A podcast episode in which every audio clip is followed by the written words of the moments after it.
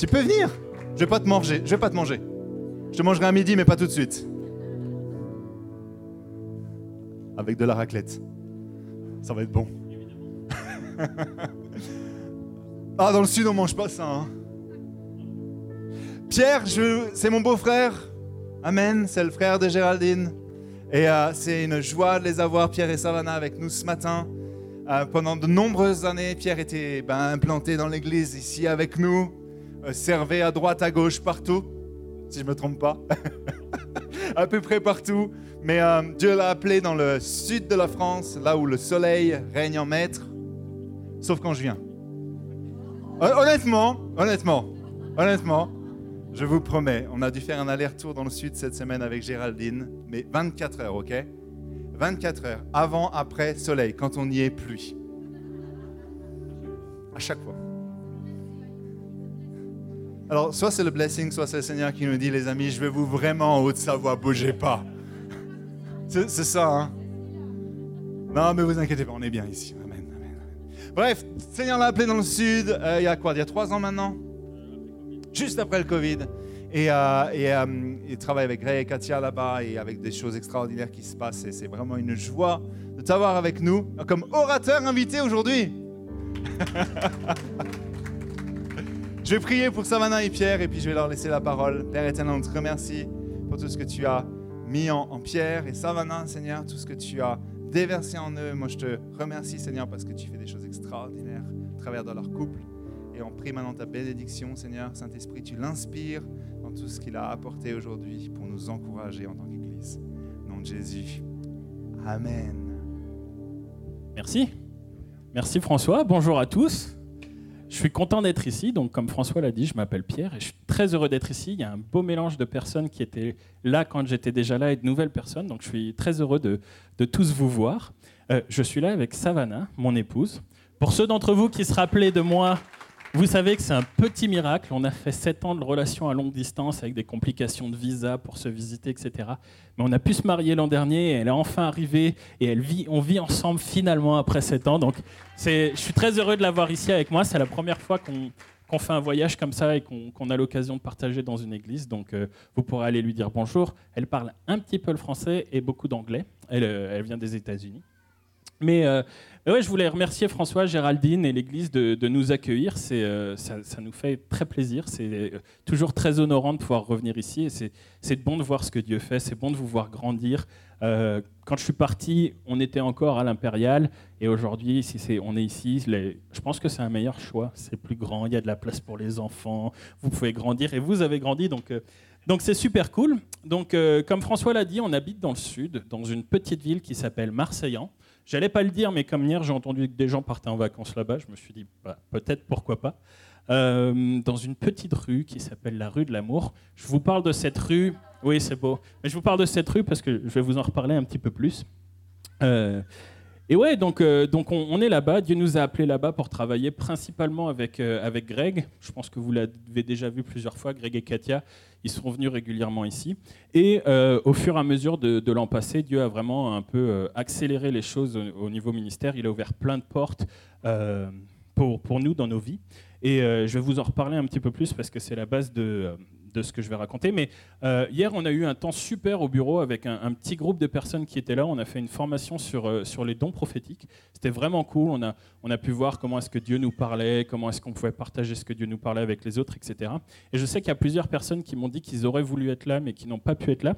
Donc si jamais ça vous intéresse, euh, on a des livres. Euh, c'est le livre de Chris Valoton sur les formations de base au, prophétique. Chris Valoton, c'est lui qui euh, supervise le ministère prophétique à Bethel.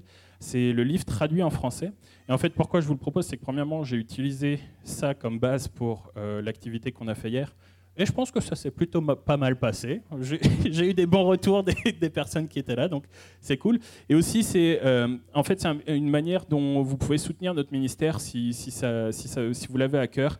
Euh, nous, on, touche une petite partie des, ventes des livres, donc si jamais euh, vous, êtes, vous, avez envie de progresser dans le, dans le, prophétique et de nous soutenir en même temps, euh, il y aura une table au fond, on les vendra à, la fin du culte. Mais aujourd'hui, c'est pas de ça que je vais vous parler.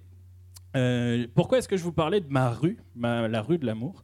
C'est parce que, bah, en déménageant dans le sud, Dieu nous a donné l'opportunité d'acheter une petite maison, euh, ce qui en soi est déjà un miracle. Euh, mais on a trouvé cette petite maison dans la rue de l'amour. Alors, quand je disais à Savannah, oh, on va vivre dans la rue de l'amour, c'est l'américaine, c'est très cute, elle dit ça à ses sœurs, tout le monde trouve ça très cute. Mais en fait, en étant là-bas, et au travers du ministère que, que, que j'exerce, Dieu a vraiment travaillé mon cœur sur l'année passée. Si vous connaissez mon histoire, je suis parti euh, à Jeunesse en Mission quand j'ai fini mes études. J'ai décidé de partir pour six mois. Je suis resté cinq ans. Euh, c'est assez normal avec Jeunesse en Mission, vous inquiétez pas. et en fait, pourquoi est-ce que je suis resté si longtemps? C'est que là-bas, j'ai découvert une vraie passion pour la mission, une vraie passion pour, euh, pour faire des disciples, pour voir les gens rencontrer Dieu. Et en revenant ici en France avec le travail, parce que je ne suis pas en ministère à plein temps, j'ai une entreprise à côté, je fais du ministère quand je peux. Euh, bah, avec les choses, j'avais un peu laissé tout ça de côté parce qu'il y a beaucoup de, routines qui se mettent en place, beaucoup de choses qu'il faut faire, etc. Et l'an dernier, j'ai fait une, formation qui m'a vraiment ramené le feu pour la mission. Et là, j'étais comme, ok Dieu, j'ai envie de gagner ma rue pour toi. Je me suis dit, c'est une toute petite rue. ma rue doit être à peine plus large que l'espace qui est ici. C'est-à-dire que ma voiture, les rétro touchent des deux côtés quand je passe. Donc euh, c'est pas hyper pratique, mais c'est très cute, c'est très très mignon. Euh, et je me suis dit ok, j'aimerais gagner tous les gens qui sont sur ma rue. C'est pas une grande rue, c'est pas c'est pas très grand, mais ah tu pourrais faire quelque chose d'incroyable dans cette rue, Dieu. Et euh, et là j'ai commencé j'ai commencé à rechercher dans la Bible. Et évidemment, ça s'aligne pas mal avec la Bible, puisque quand Jésus s'apprête à partir au ciel, dans Matthieu 28, il nous dit Allez et faites de toutes les nations des disciples. Je me suis dit Cool, ma rue, ça va. C'est pas encore les nations, mais on s'aligne. Puis là, je suis tombé sur un, autre verset qui m'a un peu, euh, comment dirais-je, qui m'a frustré, mais dans le bon sens. C'est un tout petit verset qui passe souvent inaperçu dans la Bible. C'est dans Acte 19, et c'est quand Paul est à Éphèse et qui s'arrête pour enseigner dans l'école d'un dénommé Tyrannus. Et ça dit ceci. Euh, alors il les quitta, il prit les disciples à part et enseigna chaque jour dans l'école d'un dénommé Tyrannus. Cela dura deux ans, si bien que tous les habitants de l'Asie, juifs et non-juifs, entendirent la parole du Seigneur. Est-ce que vous savez combien ça représente à l'époque, tous les habitants de l'Asie? Selon les historiens, ils estiment environ 15 millions de personnes. Et je me suis arrêté, je me suis dit, attends, attends. 15 millions de personnes en deux ans. Pas mal. Et je me suis posé la question, en fait, et, j'étais entouré de gens qui se posent ces mêmes questions de qu'est-ce qui fait, qu'est-ce qui changerait si on voyait des choses comme ça aujourd'hui? Qu'est-ce qui se passerait si on voyait 15 millions de personnes rencontrer Christ en deux ans aujourd'hui? Je crois que ça changerait pas mal l'environnement spirituel de nos villes de la Haute-Savoie, de la France, je pense même du monde. Et, euh, et en fait, ce qui m'a touché avec ça, c'est que c'est complètement aligné avec, euh, avec la mission.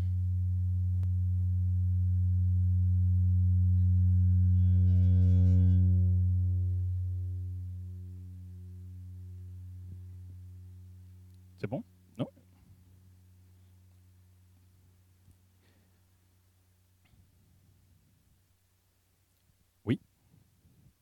C'est bon?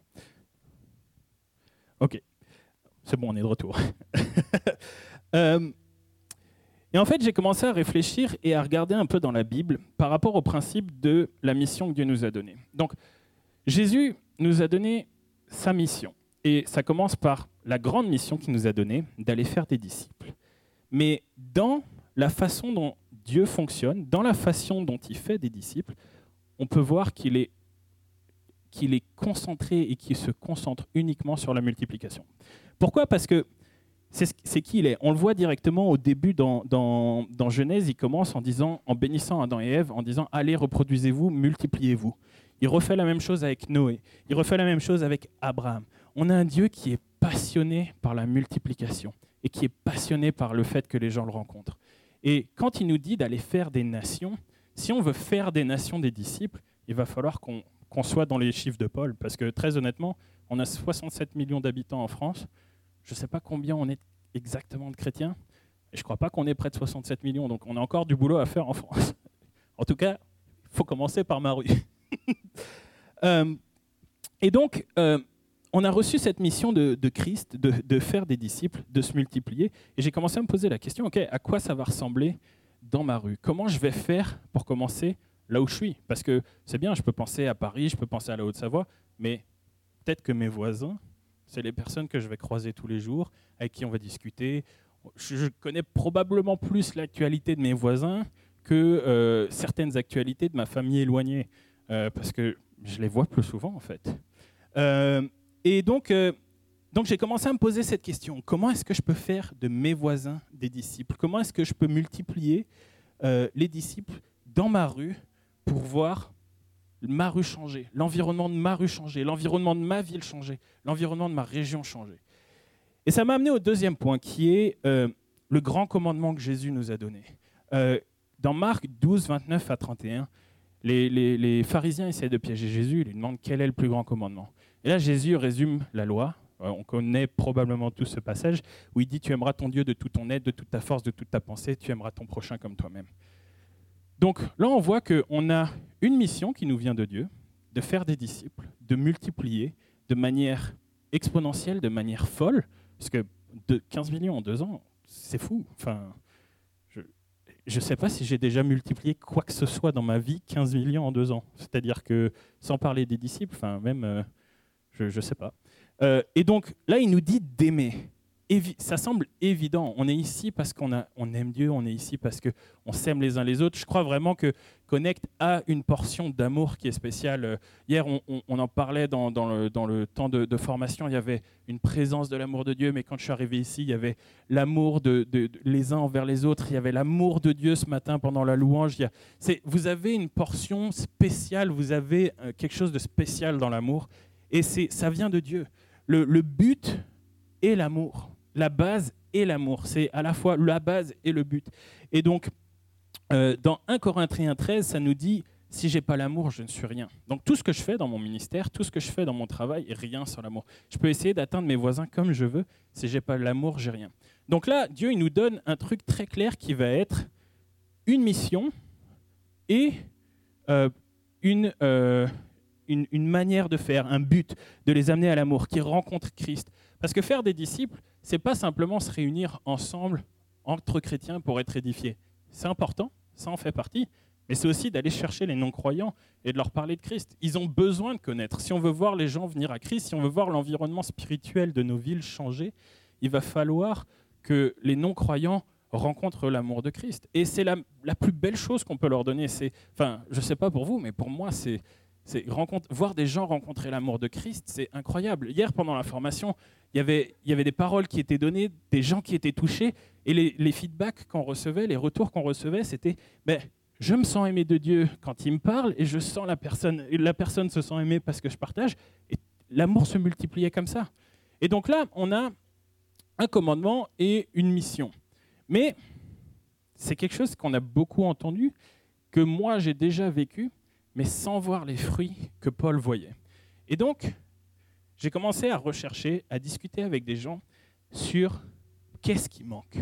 Il manque un élément pour accomplir la grande mission que Jésus nous a donnée. Parce qu'on ne voit pas ces résultats. Si vous voyez ces résultats, s'il vous plaît, venez me trouver à la fin, je veux qu'on discute. Mais j'ai rarement entendu des résultats comme ça. Et en fait, j'ai discuté avec euh, quelqu'un qui, m'est très cher, qui devient un très bon ami euh, euh, ces derniers temps et que je veux citer ici parce que c'est lui qui m'a amené cette, euh, la, partie que j'appellerais la partie manquante, qui est Patrick O'Connell. Euh, c'est la grande collaboration. En fait, si on regarde dans l'Écriture, si on regarde au travers de, de, de l'histoire de la Bible, tout ce qui se passe est fait en collaboration.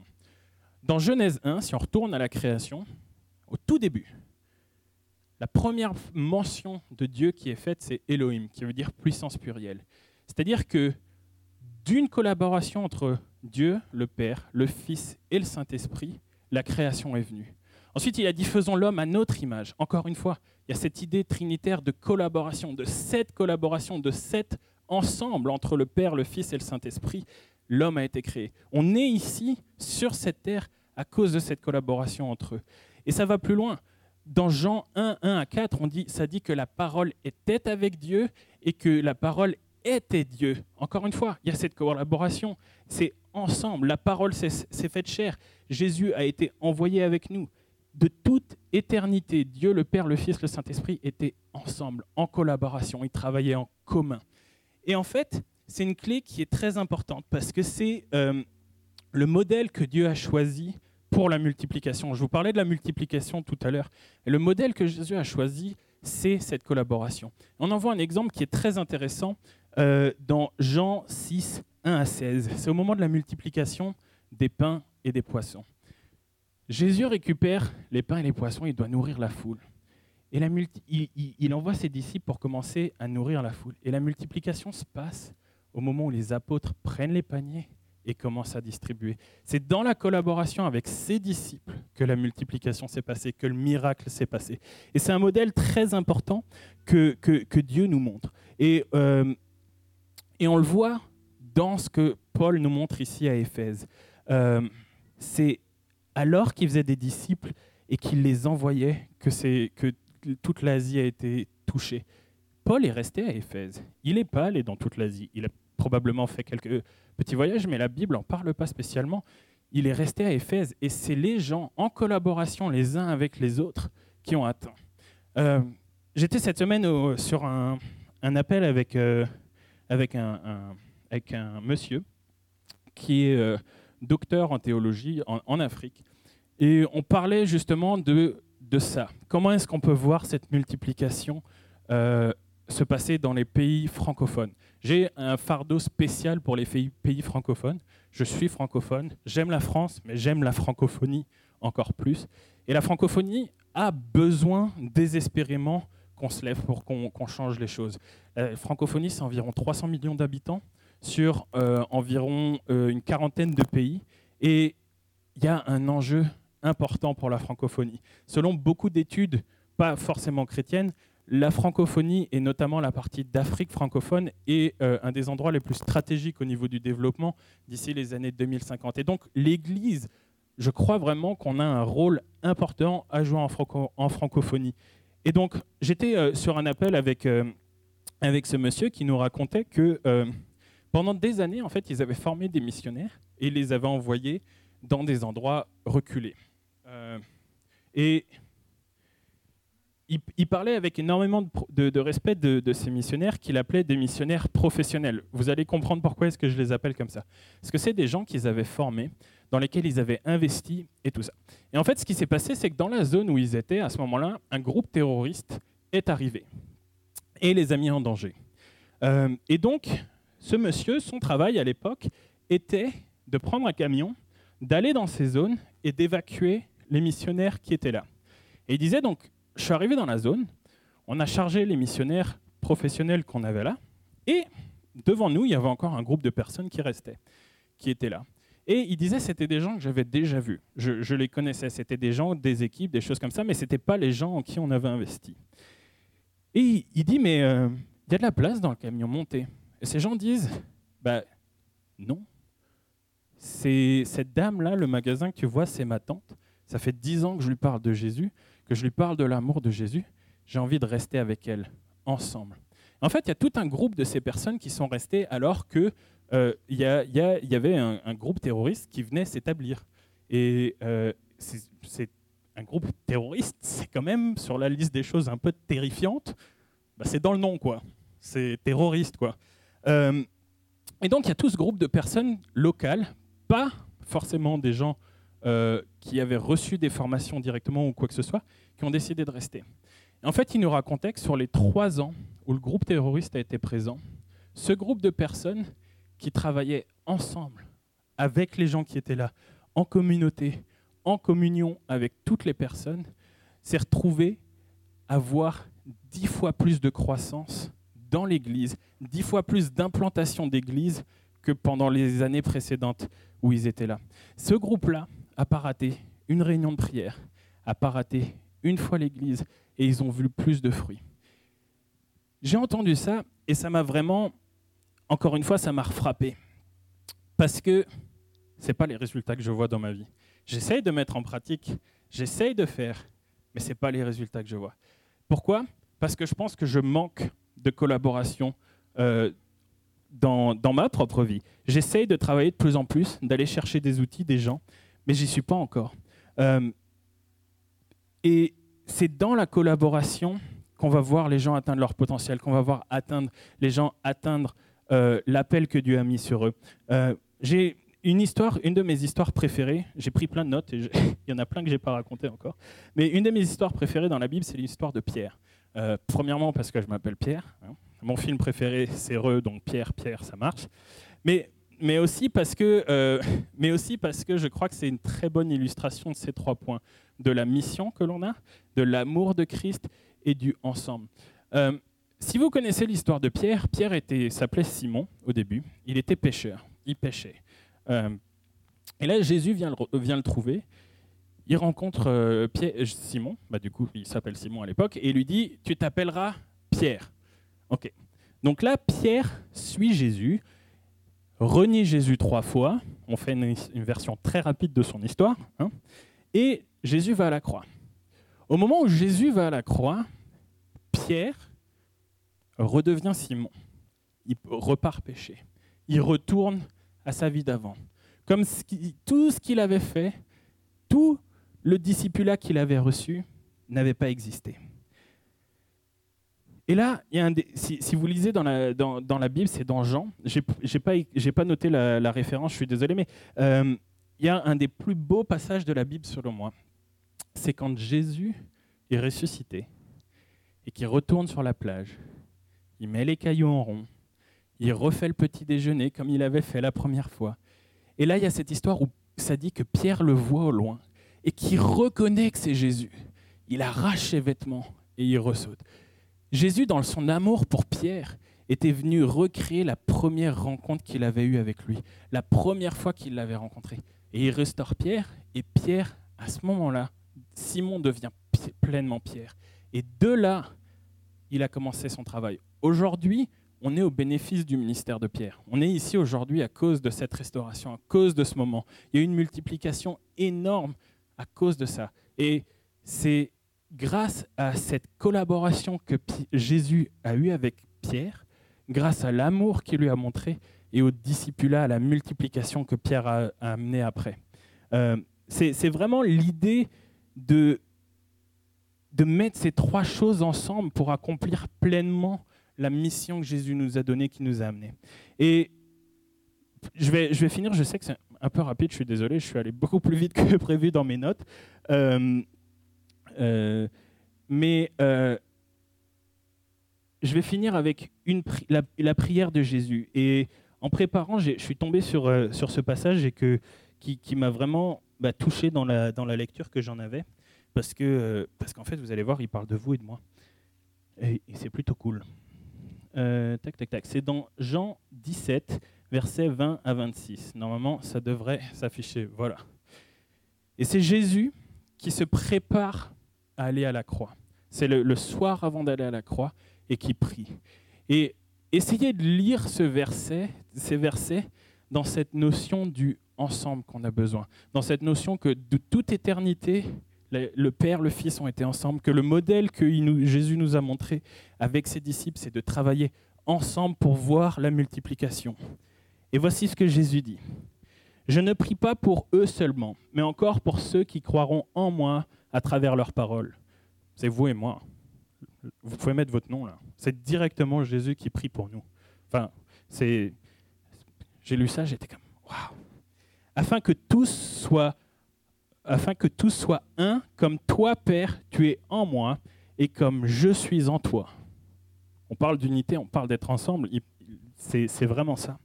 Père, tu es en moi, et comme je suis en toi, afin que eux aussi soient un en nous, pour que le monde croit que tu m'as envoyé. Je leur ai donné la gloire que tu m'as donnée, afin qu'ils soient comme un, qu'ils soient un comme nous sommes un, moi en eux et toi en moi afin qu'ils soient parfaitement un, et qu'ainsi le monde reconnaisse que tu m'as envoyé, et que tu les as aimés comme tu m'as aimé. Père, je veux que là où je suis, ce que tu m'as donné soit aussi avec moi, afin qu'ils contemplent ma gloire, la gloire que tu m'as donnée, parce que tu m'as aimé avant la création du monde. Père juste, le monde ne t'a pas connu, mais moi je t'ai connu, et ceux-ci ont reconnu que tu m'as envoyé. Je leur ai fait connaître ton nom, et je, leur ai fait connaître encore, je leur ferai connaître encore afin que l'amour dont tu m'as aimé soit en eux et que moi je sois en eux. Quand je lis ça, en fait, ça m'amène cette question de à quoi ressemblerait ma ville, ma rue, la France, nos villes, si on mettait ces trois éléments ensemble plus. Je sais que vous le faites déjà, je sais, avec les maraudes, il y a plein de gens qui travaillent, il y a plein de niveaux différents. Mais si on allait encore plus loin, qu'est-ce que, quel serait le rêve que vous avez pour votre ville, pour votre quartier, pour la Haute-Savoie, pour Chambéry, pour Marseille, pour, la France, pour la francophonie? Qu'est-ce que ça prendrait pour qu'on voit des résultats comme on voit dans Acte 19, où en deux ans, 15 millions de personnes entendent parler de Christ? Je n'ai pas la réponse exacte, mais je sais que c'est ces trois ingrédients qui doivent venir travailler ensemble.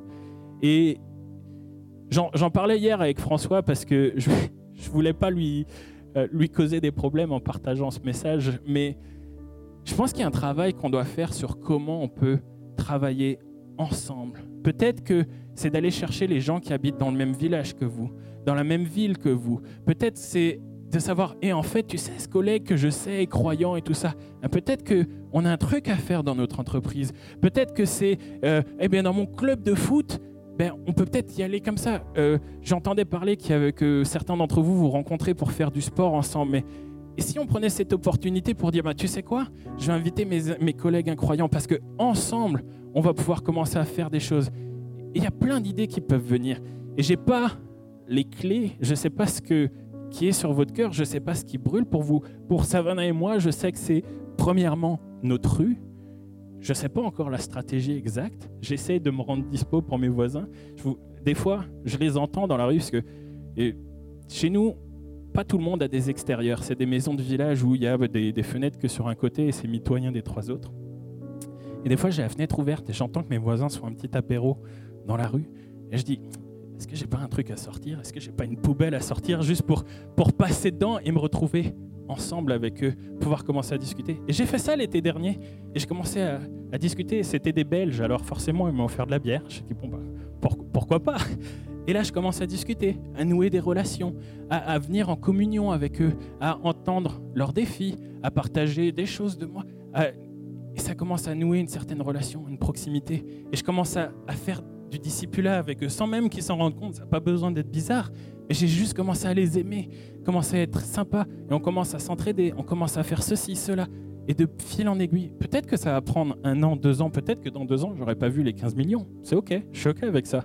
Mais mon but, mon rêve, c'est ça. Je dois commencer par ma rue, je dois commencer par aider mes voisins quand ils ont besoin d'aide. Ça va être les aider à porter des courses. Vraiment, je m'en fiche de, du comment. Mais quand je garde en tête que ma mission, c'est de faire des disciples, que le comment, c'est par l'amour, et que je vais commencer à travailler ensemble avec d'autres croyants dans ma ville qui commencent à faire la même chose, alors ouais, ma ville va changer l'environnement spirituel de, ma région va changer. Les choses pour lesquelles ma région est connue va changer. la France entière va commencer à changer. Et on peut vivre ça partout. Donc, je ne sais pas à quoi ça ressemble ici pour vous. Peut-être que pour Connect, ça ressemble à une chose, mais pour vous, dans votre vie personnelle, ça ressemble à quelque chose d'autre. Il y a plein de niveaux auxquels ça peut s'appliquer. Mais où est-ce que Dieu vous demande de commencer à faire ces choses? Avec qui est-ce qu'il vous demande de commencer à les faire? C'est toutes des questions que je vous invite à vous poser. Euh, et j'aimerais pouvoir vous dire, faut faire comme ça, comme ça, vous donner une feuille de route, parce que c'est beaucoup plus simple à suivre. Et je, vous invite en fait à, vous rapprocher de Christ, à vous rapprocher de son cœur pour entendre ce qu'il a à vous dire, à entendre ce qu'il veut mettre avec vous et qui il a mis sur votre piste. Peut-être que c'est de commencer à prier pour une ou deux personnes que vous côtoyez régulièrement qui va mettre sur votre cœur. Euh, J'ai des amis qui font ça, ils, ils prennent un dé, ou un objet, peu importe, sur lequel ils écrivent le nom de la personne et le mettent tout le temps dans leur poche, sur leur clé. Comme ça, dès qu'ils mettent la main dans leur poche, ils pensent à cette personne et ils prient pour elle. Un dé, c'est pénible parce que ça s'accroche dans tout. Euh, donc ça marche bien en fait. Mais quelles sont les, stratégies, quelles sont les personnes, les choses que Dieu vous a données? Parce que tout ce qu'on fait, pourquoi est-ce qu'on se réunit aujourd'hui? Pourquoi est-ce que moi je suis là aujourd'hui? C'est tout à propos de ça en fait. Si on n'a pas ça, tout ce qu'on fait c'est cool, mais ça manque un peu de profondeur peut-être. C'est vraiment l'appel que Dieu nous a donné. Et je veux vraiment vous encourager parce que quand les choses comme ça commencent à se passer, peut voir des résultats comme ça. J'entendais parler, alors c'est en Inde, c'est souvent des choses qui sont loin, mais j'ai la conviction que ça va arriver proche d'ici dans pas longtemps. Il y a un pasteur qui racontait qu'il a commencé à faire ça, et en 20 ans, ils ont implanté 100 000 églises. 100 000 églises. Je ne sais pas s'il y a 100 000 églises dans toute la France. Je ne crois pas. Il me semble qu'on en est loin même. Qu'est-ce qui se passerait si on commençait à avoir des choses comme ça? Qu'est-ce qui se passait si on commençait à implanter de nouvelles églises? Je, m'excuse François Gégé, je ne veux pas vous mettre le bazar, mais euh, qu'est-ce qui se passerait si on commençait à réfléchir comme ça plus? À se dire, il y a un enjeu, les gens se perdent. Et, Jésus lui-même dit, prie pour nous, prie pour que ensemble avec lui, on voit les, les personnes. Alors, euh, c'est tout ce que j'avais préparé pour vous, pardon, je pensais que ça allait prendre un peu plus de temps. Euh, je crois que mon estomac me dit que c'est l'heure de la raclette. c'est une blague. Euh, mais, je voulais juste vous inviter dans cette réflexion avec moi, avec nous. Je sais que c'est des questions que, Géraldine, François se posent. Je sais qu'il y a d'autres personnes ici que je connais qui se posent ces questions. Et c'est une invitation que Jésus nous étend. C'est une invitation qui nous fait de à quoi est-ce que ça peut ressembler de vivre cet amour, de vivre cette présence tous les jours autour de nous, ensemble, en tant que corps?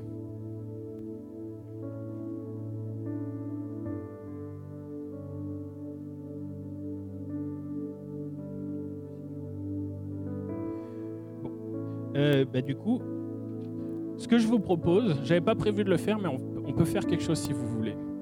C'est un exercice qu'on a fait hier pendant le temps prophétique qui peut, à mon avis, être approprié ici. Euh, hier, un des premiers, le premier exercice qu'on a pris, euh, c'était à propos du fait que Dieu nous parlait. Parce que je parle beaucoup de qu'est-ce que Dieu vous dit, etc. Et la base de ça, c'est que Dieu parle tout le temps je disais qu'on a été créé d'une relation, euh, d'un ensemble qui était en relation. Mais on a été créé d'une relation pour être en relation. Et donc pour être en relation, il faut parler. Je peux vous le dire, pour avoir fait 7 ans de longue distance à 9000 km, 9 heures d'écart, il faut communiquer, il faut discuter, il faut parler pour être en relation. Et du coup, ce que ça, ça me dit dans Genèse 1, quand je vois qu'on a été créé d'une relation pour être en relation, c'est que Dieu parle. Dieu parle tout le temps, tout le temps, tout le temps. La question c'est, est-ce qu'on écoute? Comme la radio, la radio joue en permanence. Il faut qu'on se branche sur l'onde qui joue le, son pour qu'on l'écoute. Donc ce que je vais vous proposer de faire là, maintenant, euh, pour un peu mettre en pratique ce que, ce avait, euh, ce que je viens de vous partager, c'est simplement, alors que, que, que Lauriane continue à jouer, de prendre un temps de silence devant Dieu. On va se mettre simplement devant Dieu. On va lui demander, ok Dieu, à quoi ça ressemblerait pour moi dans ma vie de faire ça? Qui sont peut-être les personnes que tu as mises dans ma vie, euh, dont tu veux, dans, dans lesquelles tu veux que je m'investisse Avec qui est-ce que tu veux que je rentre en collaboration pour voir mon entreprise changer, mon club de sport changer? Avec qui et comment? Et prenons simplement le temps d'écouter Dieu nous parler. Je vous invite à prendre des notes. Si, si vous entendiez Dieu vous mettre quelqu'un, quelque chose de spécifique à cœur, écrivez-le parce que c'est des choses qui sont importantes pour revenir, parce que c'est des choses que vous allez peut-être oublier. Et de revenir sur ces choses, euh, c'est très important. Et alors, on va juste prendre cinq minutes, quelques minutes, et partager. On finira comme ça.